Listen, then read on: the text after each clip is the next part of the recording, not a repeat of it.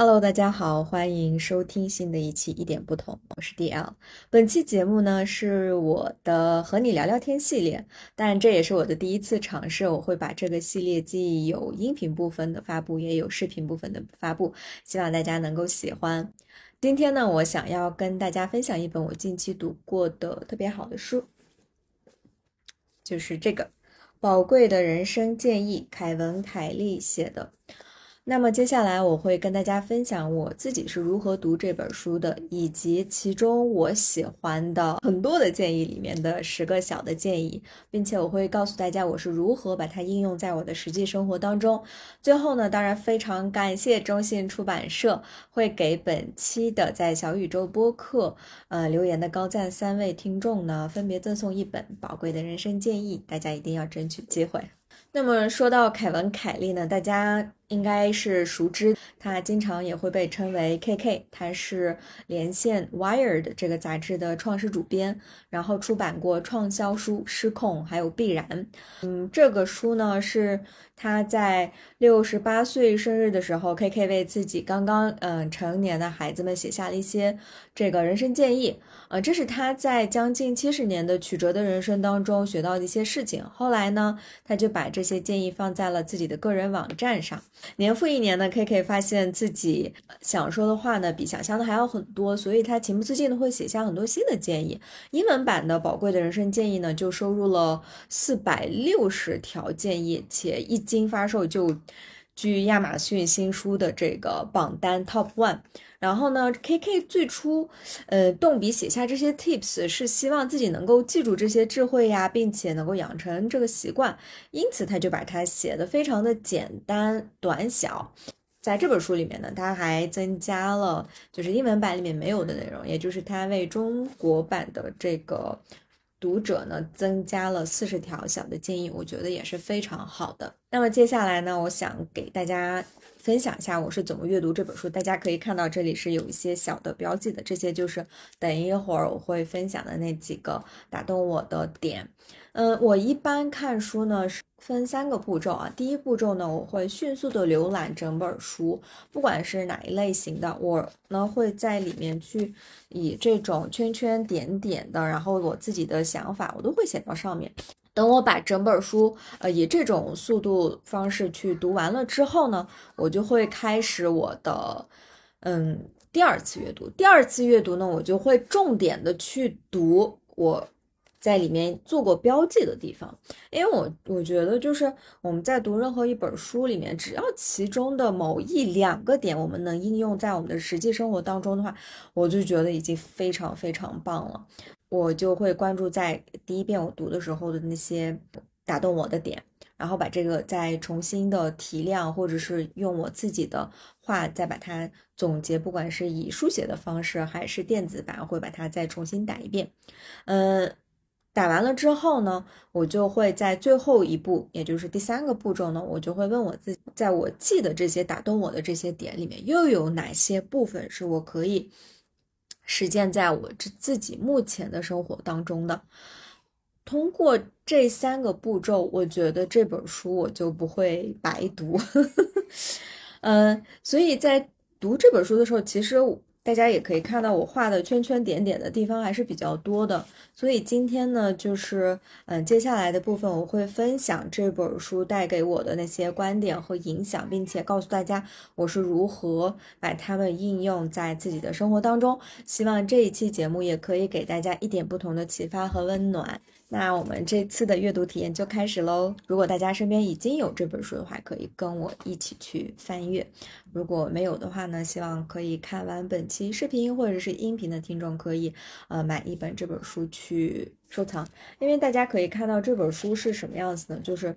它其实有大段的空白的地方，然后它每一个建议都是非常非常的。简短的啊，所以我呢一方面会把它，比如说某一个点我是很喜欢，我会在旁边写上我自己的，或者是呃，比如说隔一段时间我重新看有有我自己喜欢的地方呢，我会摘抄在这里，有一些新的原则。而且说实话，我在阅读这本书的过程当中，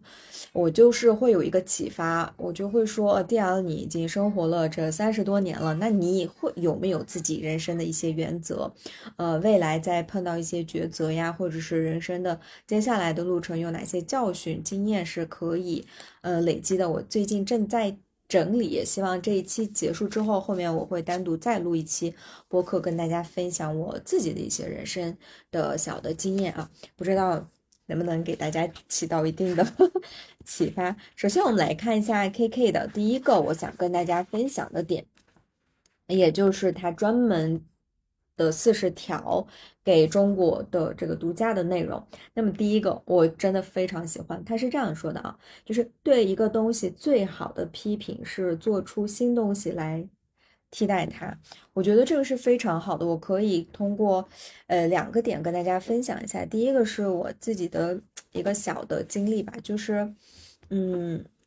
很久以前我上本科的时候，我们学校呢是有这个。就是外教的，然后他当时上课的时候，我当时我记得，因为他也是，他可能自己就是。就是教学经历不是很丰富啊，就是这样的一位老师。然后他上完课了以后，我们整体体验不是特别好，所以这个老师呢就嗯跟我们说，哎，你们觉得我们上课的这种方式大家喜不喜欢呢？会不会希是否希望有一些新的变动？然后我当时就跟他说，哎，你的某些具体的点确实是有点问题，就这么跟他说了。说了之后，老师说，哎，你的这个呃发现问题的点，我觉得挺好的。然后。他就追加了一下，哎，那你有没有就是比较好的，嗯，替代的方式，或者是你的一些建议给到我呢？我当时就愣在那儿了，因为我从来没有想过，就是，嗯，我自己提出问题还需要我自己来解决。当时是就是第一次我会有这种想法，哦，原来，嗯，在我提出一些问题之后，我可以。嗯，自己也给一个备选的方案。嗯，不管老师是否能够借鉴，或者是未来我想在某一方面有一些改动的时候，我需要有一个自己的方案，在我不能只停留在抱怨或者说这些问题上。这是第一个小的经历可以跟大家分享。另外一个就是，其实做播客，然后做这些。嗯，跟大家分享书啊，或者是邀请各类的女性去分享她们的这个故事，这个我其实也发现，嗯，在自媒体，包括我们老家，嗯，一些男性的博主，他在分享一些内容的时候，我发现他会有一些自己先入为主的一些内容，我是非常之不喜欢的。之前也有录屏说过这一点，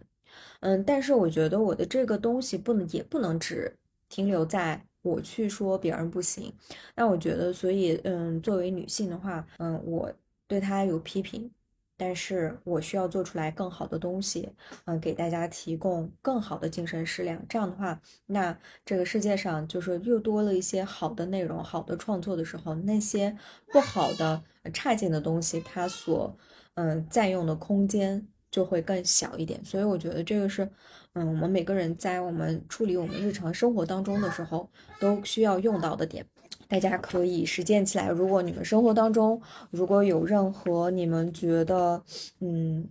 就很糟糕的事情，或者是一些批评，大家可以看一下我们，嗯，可以通过什么样的方式去做一些创新。嗯，那么第二个呢，就是也是在这个第二页就会有啊，它上面是这样说的，就是一个值得追求的人生目标是成为有影响力、行为不能被预测的人，也就是说要做那些 AI 难以模仿的事情。嗯，做一个不能被算法模型化的人。嗯，这样你将无可取代。这点我也是超级无比认同。因为说实话，现在我也看到市面上 AI，它不管是你创作任何东西，包括 前几天我的学生给我请假，然后写那个邮件，然后他邮件写的很长，写的非常的书面化，然后有些单词甚至我自己都不认识的那种，然后读了两三遍，说实话，然后才能 get 到他这个请假是什么时候请，然后为什么要请。然后结果过几天之后到班里面，我就说你怎么写的写成一个论文一样？然后他就说他是用 Chat GPT 写的啊。我说难怪呢，一股机器人的味道，没有人味儿，没有一个属于他这个年龄呃这个小朋友所体现出来的。那种，大家不知道能不能 get 到，就是有时候我们看一些专家写的东西，我们也会说，哎呀，天呐，能不能说人话，对不对？所以我觉得，就是 AI 也有 AI 的好处，但是我们在做创作或者是。嗯，做一些事情的时候，不管是在自己的工作上，或者是在业余的爱好上，嗯，我们是需要做一些不能被预测的，然后属于我们自己独特的东西。这也是，嗯，比如说还有一个点我可以分享的，就是我不管是做播客还是做视频，我是会有自己的初心的。我的这个初心是什么呢？就是说我制作的这些内容，如果别人听到的话，他是否能够运用到他自己的实际生活当中？他能否看到？生活中有一些不一样的一些生活方式，嗯，是否能够看到，嗯，很多女性在不同的岗位的一些状状态和他们的一些贡献，那这是我的初心了。当然。当我把这些内容制作完了以后，再去上传发布的时候，那它的收视率、收听率是非常不稳定的，有些可能会很好，有些不是。那有时候我们会看到很多的那个视频制作者会告诉我们，哎，你要呃跟踪这些爆款呀。然后这样的话，我就发现你你反而作为创作者，你会被这种的呃系统所 PUA，或者想要追求那个算法的时候，反而你是不是把自己变成了一个机器人呢？这个。是我最近的一个嗯发现吧，这也是我想成为有影响力，而并不是那种嗯可以被预测到的。只要我们任何一个人把自己的目光放远，放到五年、十年的时候，或者是好几年，嗯嗯，有时候我就会想，啊，等我老了再回来看我 这些录的东西，我都会觉得，哎，我当时真的好真诚，分享的东西都特别好，而并不是说。嗯，我怎么再说一些什么样的话呢？所以，嗯，这个是他，嗯，这个里面的，呃，这个小建议给我提供的一些联想，嗯，并且我会有更坚定的想法，就是，嗯，真诚的做原创的内容，它永远是好的。嗯，还有一个第三个要跟大家分享的呢，就是，嗯，凯文凯利说啊，给一个小的建议，他说，趁着父母还在世，就用录音设备或者是应用采访他们，不停的去问问题，然后呢，你会有很惊人的收获。他后面又说，请人把他们的经历做成口述史、纪纪录片，或者是写成书，对他们来说，对你的家庭来说，这是一份厚礼。我觉得这是一个。超级无敌好的建议，因为呃，我也经常会跟家里人去聊天，包括嗯，几个月前我的姥姥去世，我当我看完这个，我就会想，哎呀，如果那段时间，嗯，我其实是有很多比较好的录音设备，我嗯，请这个老人家跟他在之前录过一一些比较好的视频，把他嗯。编辑起来、保存起来的话，这是不是对于我的家族，嗯来说是一个非常珍贵的礼物呢？所以我觉得，就是接下来，嗯，如果我回老家，或者是跟我的家里人会做一个这样的项目，我觉得大家也可以邀请自己的父母或者是长辈去，不管是以音频形式的还是视频形式的，去邀请他们录一个这样的视频。那这个视频你不需要发布，就是。以一一种珍贵的纪录片的形式把它保存起来，然后时隔几年之后再重新回来看的时候，我觉得真的是一个非常难得的一个东西的存在。因为过去的那些人是没有这种条件的，而我们有，所以我觉得这个是可以应用起来。大家一定要记着啊！如果你们做了，一定要告诉我。好，接下来分享第三个。第三个，它是在第十页啊，它这上头说，嗯，成功最可靠的方法是你自己定义成功，就是先射箭，然后呢，在射中的地方画一个靶心。我在旁边写的是，好有趣。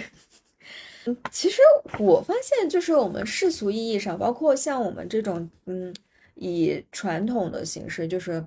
嗯，初中、高中，然后大学找一份工作，我们所心里面想的那种的成功，挣很多钱，也成功的范式实在是太狭窄了，所以导致很多人就会走独木桥，就觉得横竖都不是很好的一个选择吧，或者是总觉得很憋屈。总想去探索，这也是为什么我喜欢听不同的人的生活方式的故事。这样的话，我们就会觉得，哎，原来我们可以以不同的形式呈现。嗯，就是尊重人的多样性，尊重女性的多样性。这样的话，我们是否真的可以去定义自己的一个成功？然后我们先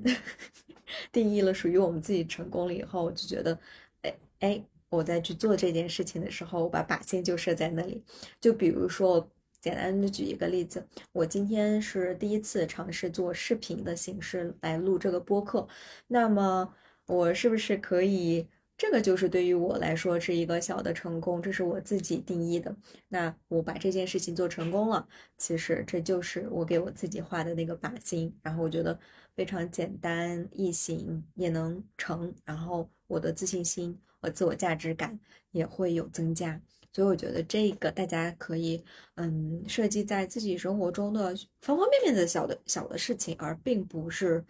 呃，比如说多少年之后的一个，呃，对于我们曾经的那种成功的定义，我觉得这一点也特别的好。一，然后呢，我们来看一下下一个，要轮到哪里？是第二十六页。嗯，这个我也写了一些内容啊，啊，这上头我是这么说的，这个就是第五个建议了。他说，当有人告诉你什么会惹恼他们时，他们是在告诉你什么会激发他们的动力。好，这个和三十三页的第二个啊，翻一下三十三页的第二个是异曲同工的，所以我就一起说了，嗯。三十三页的第二个呢，它是说了解自身的好方法是认认真真的思考他人身上让你生气的地方。那这两个之间的一个呃相同的点是什么呢？就是你把别人当成一个镜子啊，别人嗯让你烦恼或者是让你生气的点，其实就是你的一些动力或者是改变的源泉。好，我给大家分享一下，就是在我的亲密关系跟我老公之间的一个事情。嗯，我老公呢是非常有决断力的人，就是他非常清楚自己喜欢什么。那这个是一个双刃剑啊，在这个关系里面，他既然知道自己很喜欢什么，所以他就会直直奔主题，就想要这个东西。那这个时候呢，我呢就是现在还好好很多，就是原来我不是 那种特别知道自己喜。喜欢或者想要什么的人，嗯，所以呢，就我们两个在一块儿的时候，是他能够很快的去做选择，比如说我们要去哪玩呀，吃什么饭呀，对吧？就没有什么问题。而我可能需要一点的空间和时间，但是时间久了，我就会特别烦恼，嗯，会很生气。我说为什么我总是得不到自己想要的东西？然后我就去分析我们这个事情的一个过程。哦，原来他提前就知道了，就或者是他不用提前知道，在那一刻他会比我先了更了解自己，所以他能知道。然后我就特别说该怎么改变这个局面呢？所以从那之后呢，我就会想，哎，每一个让我生气的这些点，那我可能在这些方面我不是对我自己不是很了解，比如说我想吃什么或者想玩什么这些事情，那我平时就。多用点心，在这方面多关注自己的嗯感受，然后让我尽快的知道，就我喜欢什么，这个我确定了之后，那下一次发生同样场合的时候，我能够很快速的去反应，我也能够很坚定的去说，哎，不行，我想去这个。所以我觉得我现在好好很多。所以大家，嗯，如果有一件事情或者对方或者是某个环境让你生气的时候，大家可以冷静下来。去观察，然后说不定这个会成为你们改变的一个动力。包括我也会把这些事情，啊，变成我的一个创作的内容。所以，嗯，我觉得每一个小的变动，大家都可以把它们利用起来，我觉得是很好的。因为我们知道，就是我们人生当中，如果一帆风顺的时候，你其实是并不能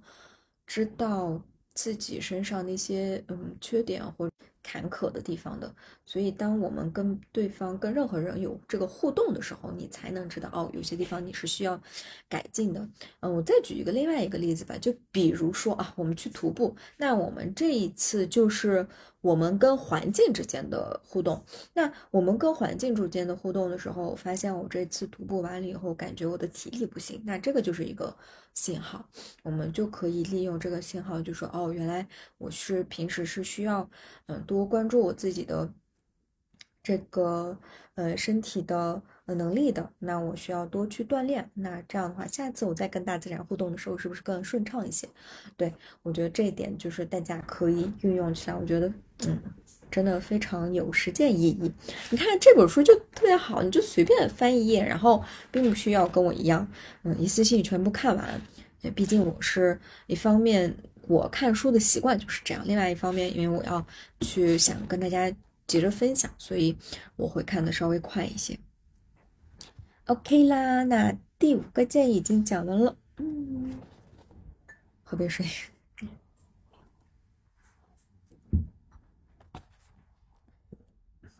那我来分享一下这个第六个是什么啊？就他说每个人都是害羞的，其他人在等你做自我介绍，他们也在等你给他们发邮件，他们也在等你约他们出去，不要犹豫。去做吧，我在旁边写了，哈哈哈。为什么这样呢？我就想到很久很久以前，就是我当时认识的男性朋友也还是比较少的。然后，因为我们之前吧，现在还稍微好一点。之前我就会觉得，哎呀，我们在男性面前是不是不要太主动？但是有一段时间我就会觉得，哎呀，我为什么要一直要限制我自己？后来。我会在朋友圈主动说，哎，我挺想看电影的，或这是一个小间接的主动吧。然后还有有些时候，我就会直接对方不说，我也会跟对方说，哎，我们去做这件事情，做那件事情，你什么时候有时间？不管对方是否接受啊，我觉得我都没有太多的嗯损失，所以我就会慢慢变得主动，嗯，主动来主动去。后来也就认识了我老公，这是其中一个小。小插曲，嗯，然后我在旁边还写了一个英文单词叫 proactive，这个呢刚好跟我前段时间又重新读了那本书，未来也会跟大家分享，就是那个高效能人士的七个习惯，然后里面的其中第一个就是这个 proactive，就是要积极主动，也就是说很多事情在我们生活当中它是会发生的，但是呢我们需要积极主动的去创造这样的一个机会，如果我们不积极主动的话，那就很多事情的话，就是它可能不会发生，或者是说对方也不知道你的优缺点是什么，对吧？包括我，嗯，前几次邀请嘉宾的时候，可以跟大家分享，就是，嗯，之前一期我采访 Rona 讲的那个，大家都非常的喜欢。我跟他也是在一次生日聚餐上，嗯，认识的，当时根本就没有细聊，我只是觉得，哎，她挺有气质的，长得很好看的一个女性，然后。之后呢，我是加了微信，加微信这件事情，我当时也没有积极主动，都是大家加，然后加着加呗，然后就加了，嗯，但是呢，之后我就看到了他的小红书，后来，嗯，就说我一定要，我觉得他特别吸引我，然后我就主动的跟他邀约，跟他讲去自我介绍，说一定要跟想跟你录一下，然后就线下约见面。嗯专门抽出来时间，嗯，包括我也会给一些认识的朋友主动说，哎，我做这样的节目，你能不能给我去介绍一些比较优秀的女性呀？然后你需要主动的去，嗯，销售自己，或者是说你要主动的去创作创创造这种的，嗯，机会，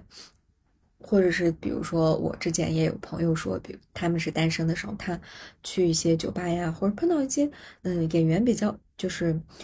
演员呵 呵比较好的这种的人的时候，需要主动，大家一定要主动去问，就算是对方已经有另外一半了，啊，对方 politely 很礼貌的回绝你，呃，但是我觉得对方心里应该应该也是比较开心的，所以这一点一定要就是积极主动起来。我觉得很多时候对方都会有这样的一个小期待，嗯，所以如果未来。我们在线下有机会，大家看到我，如果你们主动的来跟我打招呼，或者主动的跟我联系的话，说实话，我内心也会很开心。嗯，我还是很喜欢去认识更多的人的。这个就是第六个，不知不觉说了好多啊。接下来就是第七个了，嗯，第七 第七个他写的这个我是部分赞同，部分不赞同啊。我说完了以后再跟大家分享为什么。就是它上面说，呃，有的人对你恶毒、呃憎恨、刻薄时，你就把他们的行为看成一种病，嗯，这样呢，你就会更容易与他们共情，缓和冲突。我赞同的是前前半部分，我觉得别人对你特别恶毒啊、憎恨、刻薄的时候，把它看成一种病是挺好的。我就会告诉我自己，哎呀，对方这个人又在犯病啊，那我就。不跟他折腾了，因为他犯病的时候，你再这么跟对方说这个理，对方也是没有办法听进去的，因为他正在发作当中。这样的话，我就真的是省了很多的口舌。前半部分真的可以 实践，但我觉得，嗯，有时候对方对你很不好的时候，其实不需要共情，不需要说是哎呀，或者是他是不是刚才有什么事情啊？就我以前是真的是共情泛滥的好人，不过自从成为了这种坏人之后，我就觉得心情舒畅了很多。所以，嗯，大家有时候对方不管是路人有一点刻薄的时候，你就觉得，嗯，人家确实是有点问题，有点毛病，嗯，就 OK 了。我觉得心里面就会舒服很多。所以我觉得这个。也特别好，所以大家其实可以发现，就是凯文·凯利他写的东西都非常的接地气。然后写着写着，我就觉得我自己也能写，所以大家也可以，呃，在我们这个播客的下面去分享分享你们自己人生当中非常管用的小的原则或者小的方法，然后我们一起去收集起来。嗯，我觉得真的特别好。然后到了第八个，第八个，它上面说。并你并不需要更多的时间，因为你已经拥有了你的所有时间。你需要的是更专注。我真的是举双手双脚 赞同。为什么呢？因为说实话，我现在一个角色就是我既上班儿嗯，又作为妈妈，然后还会做一些像这种创作类的事情。但是我的时间跟别人的时间一样，一天是二十四小时。有时候确实有一段时间，我真的是渴望自己有太特别多、更多的空闲时间。但我发现空闲时间就 有点像你有任何空闲时间，你都会把不由自主的把这个时间给填满啊，都会有一些事情不由自主就会出来。所以我觉得反而是。把我们拥有的这个时间更加专注的去用起来，嗯，比如说有时候你不专注，一会儿看看手机，一会儿干干这个，干干那个，你本来可能十五分钟、二十分钟能完成的事情，你说不定你要花一个小时或者一天你都完成不了，都有可能。所以就是我现在会给我的很多，不管是在这种录视频、播客，还是其他工作方面的事情，我都会。规定一个具体的时间，然后这个时间点我是不会做任何其他的事情的。我还会观察我自己的生活，就是有哪些嗯打扰的因素。比如说啊，我会写好，就是接下来我要做什么事情。有时候不知道大家有没有跟我一样的这种经历啊？这个经历是什么呢？就是，哎，就是我在嗯做这个录播课的时候。我可能需要有一个东西呢，需要用手机来查一下。结果我本来要查这个东西，但这与此同时，我的眼睛看到了另外一个信息，然后我就看着那个信息，结果又打开了另外一个 app，然后就这样时间就过去了。然后我就不记得我刚才拿着手机要检查什么，或者是去查阅什么。天呐，所以大家一定要去。我觉得第一步不是说。嗯，比如说这件事情我只做一个小时，或者是这个时间点具体要做什么，我通常建立习惯的前步骤都是我会先去观察，观察我的这些打扰的因素是有哪些，观察好了之后再应对性的做一些调整，而不是直接去操作，因为我之前确确实实直接操作过，但是效果不是很好，因为每个人都不一样。所以话说回到这个，就是我觉得我们每个人时间其实是够的，嗯，你只是需要更加专注的在这个时间段，在你关爱自己的时候，在你创作的时候，在你跟朋友交谈的时候，就是需要更加专注一些，而并不是说，如果我有更多的时间，forget it，嗯，不管有多少的时间。该做完的事情，它会填满那个时间空间，就像一个房子，你不管住多大，那个房子总会被都会被你填满一样啊。好，最后的第九个和第十个，还我还加了个十一个，好像有一个就是说冷静会传染，就是保持冷静，就是帮助他人。我这个非常的 感同身受啊，就是尤其是作为妈妈，你会觉得就是比如说孩子摔倒了，或者是发生了什么事情。作为嗯家长，你需要非常冷静。你冷静了，你的孩子就会很快的就会好起来，就是不会那么害怕。至少他会觉得，哎，他是冷静的人，然后那说明这件事情没有那么恐怖。但是如果，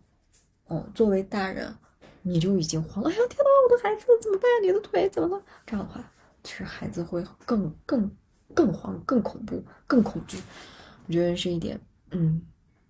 尤其是在一个家庭环境里面，或者我觉得跟朋友之间，比如说我们出去旅游，呃，中间发生了一些小的问题，呃，比如说忘了什么东西或者丢了什么东西这样的一个情况下，只要有一个人是冷静的，然后整个你们的这个气氛或者是一件事情就会比相对比较顺利的解决，或者是大家都不会那么恐慌。所以，嗯，就是。努力成为一个遇事情冷静的人吧，然后把这个冷静传染给别人。好，最后一个，然后他说，嗯，当你就是制定自己的个人原则的时候，你只需要一个理由，就是我对某事有一个原则。这是我是怎么理解的呢？就是，就是说你不能把它当成一个任务，而是在你。呃，观察完，然后发现这件事情，不管是对方，或者是你每次跟别人交互的时候，你总是不舒服的时候，你就会发现，哎，可能会有一个边界性的原因。那我需要建立一个原则。那某件事情我经常会犯错，那我在经过几次的这个反思之后，我发现，只要我 follow 了其中一个原则的话，那我下次嗯重新犯错误的这个几率就会少很多。那这个时候，我觉得这个原则是需要。记下来了，包括由于我看完这本书以后，我也会在我的，嗯，就是手机上，就是开始认认真真的去写，哎，呃，生活这三十多年，我有哪些原则是我一直在 follow，但是我没有写出来，然后有些时候我可能会忘掉，然后又犯错误的这种情况，我觉得把它写下来是一个非常好的形式。就比如说这本书里面其实还有一个小的原则，它是说 这个特别有意思啊，就是如果你。找不到某个东西，那你在，呃，就是再次找到的时候，你一定要把这个东西放在你第一次找的地方。我把这个也运用下来了，我觉得超级好用。嗯，我最近就是整理家庭的时，家里的时候，我就会发现，哎，我化妆的时候通常是在哪化妆？但是我发现我化妆的那些东西永远在另外一个位置，哦，我每次要跑过去做，然后我就觉得，哎。我一想到要化妆的时候，我第一个时间打开的那个抽屉是哪里？那我就把我需要的东西就放在那儿。然后我觉得真的是帮助了我很多很多。那好吧，最后还需要提醒大家，就是我们在小宇宙播客的下面，我们会抽三位高赞的留言听众，赠送每人赠送一本宝贵的人生建议。其他的朋友如果喜欢，也建议买。纸质版的吧，我觉得，因为微信读书也有，但这个纸质版的真的是可以放到床头，偶尔翻一翻，或者是也在它的一些空白处写一写自己的这个原则，也是蛮好的。好了，那我们这期就到这儿，然后这个呃视频的版本，嗯，我看一下，应该会发在我的公众号上，就是 D L 的小世界，大家记得，你如果想看视频版本，可以。去关注我的公众号，嗯，除此之外，如果想加入我们的女性社群，记得加我的这个微信，我的微信是，呃，就是拼音的一点不同二零一九。啊，你们搜索拼音的一点不同二零一九，加我就可以了，我会把你们啊送到我们的特别活跃的女性社群。现在两个群快满了，然后未来应该会开开第三个群，那么就期待大家的加入。那这一期就到这儿啦，拜拜。